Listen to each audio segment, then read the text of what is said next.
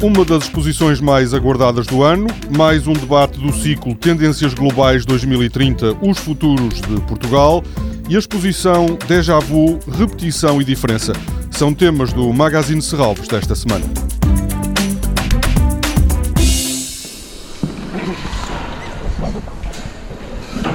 O diretor adjunto do Museu de Serralves, João Ribas, não tem grandes dúvidas sobre a importância da obra de Helena Almeida para a arte contemporânea portuguesa. É uma das mais importantes artistas na arte contemporânea portuguesa nas últimas cinco décadas. A exposição Helena Almeida, A Minha Obra é o Meu Corpo, O Meu Corpo é a Minha Obra, abre ao público no próximo sábado.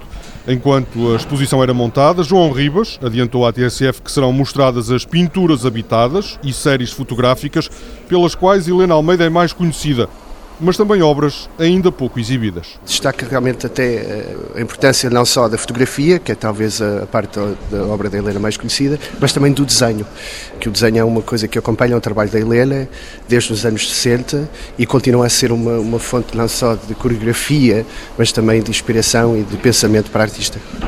Nós, exatamente aqui, a ideia de termos aqui este, lá, este, este dispositivo, este muro assim inclinado, no fundo é para não revelarmos logo imediatamente o trabalho.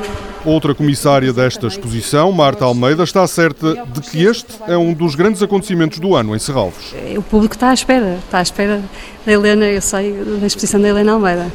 A exposição, dedicada à obra de Helena Almeida, vai permanecer no Museu de Serralves até 10 de janeiro.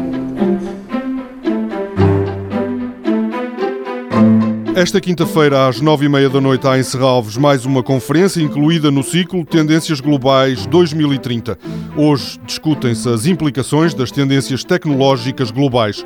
Poderá o avanço tecnológico ajudar a ultrapassar desafios como os que resultam das alterações climáticas, da escassez de água e de alimentos? São exemplos de perguntas que não têm uma resposta óbvia. O comissário deste ciclo, Álvaro Vasconcelos, prevê ainda, nos próximos anos, uma revolução na área da biotecnologia. A maior transformação que se vai dar é da biotecnologia. O que é que é a transformação da biotecnologia? Se começam a conhecer alguns desses resultados, não é? É a criação de órgãos humanos artificiais, sintéticos, vamos dizer assim, que vão substituir potencialmente todos os órgãos humanos, com exceção do cérebro. E, portanto, isso é, não só do ponto de vista humano, é uma transformação extraordinária, mas do ponto de vista industrial, dizem, vai ser a prioridade do ponto de vista do desenvolvimento económico nos próximos 30, 40 anos. Uma transformação que colocará novas questões éticas. Os oradores convidados são Andrea Ricci, do Institute of Studies for the Integration of Systems, e José Manuel Fonseca de Moura, da Universidade Carnegie Mellon, em Pittsburgh. O debate será moderado pelo reitor da Universidade do Minho, António Cunha. Na Biblioteca de Serralves continua, até fevereiro do próximo ano, a exposição Déjà Vu, Repetição e Diferença. Uma oportunidade para revisitar livros e edições de artista da coleção de Serralves. Esta exposição mostra como publicitários, designers e consultores plagiaram, transformaram e usaram a estética da arte contemporânea em ações de marketing. As edições de artista também são confrontadas com formatos editoriais utilizados na comunicação social. Toda a programação pode ser consultada em serralves.pt ou na página da Fundação no Facebook.